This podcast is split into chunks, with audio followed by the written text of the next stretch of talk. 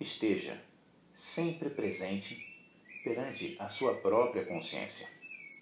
Vigie a si mesmo, sem que ninguém precise te vigiar.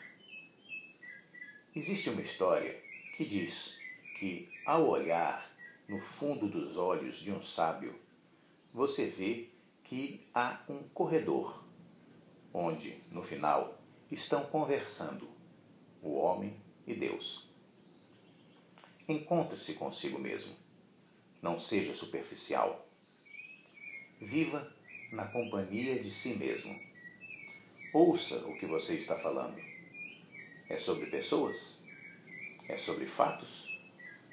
Ou é sobre ideias que edificam as pessoas e a você também? Examine os seus pensamentos.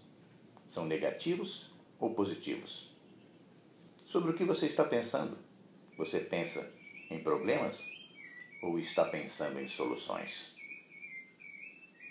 Lembre-se, o que domina a sua mente domina a sua vida. Melhore a si mesmo.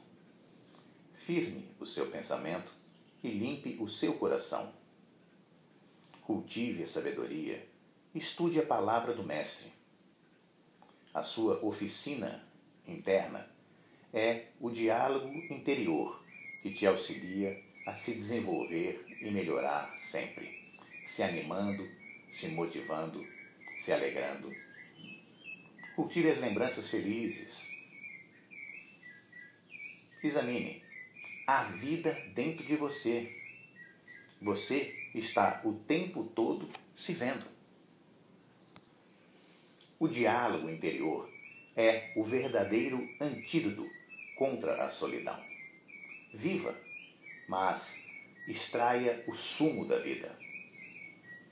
Não basta espremer as frutas, é preciso beber o suco.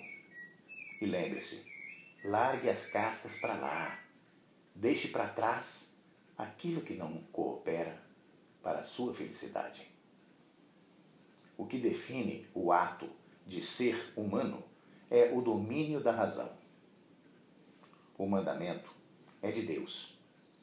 É o próprio ser superior quem manda você ser superior.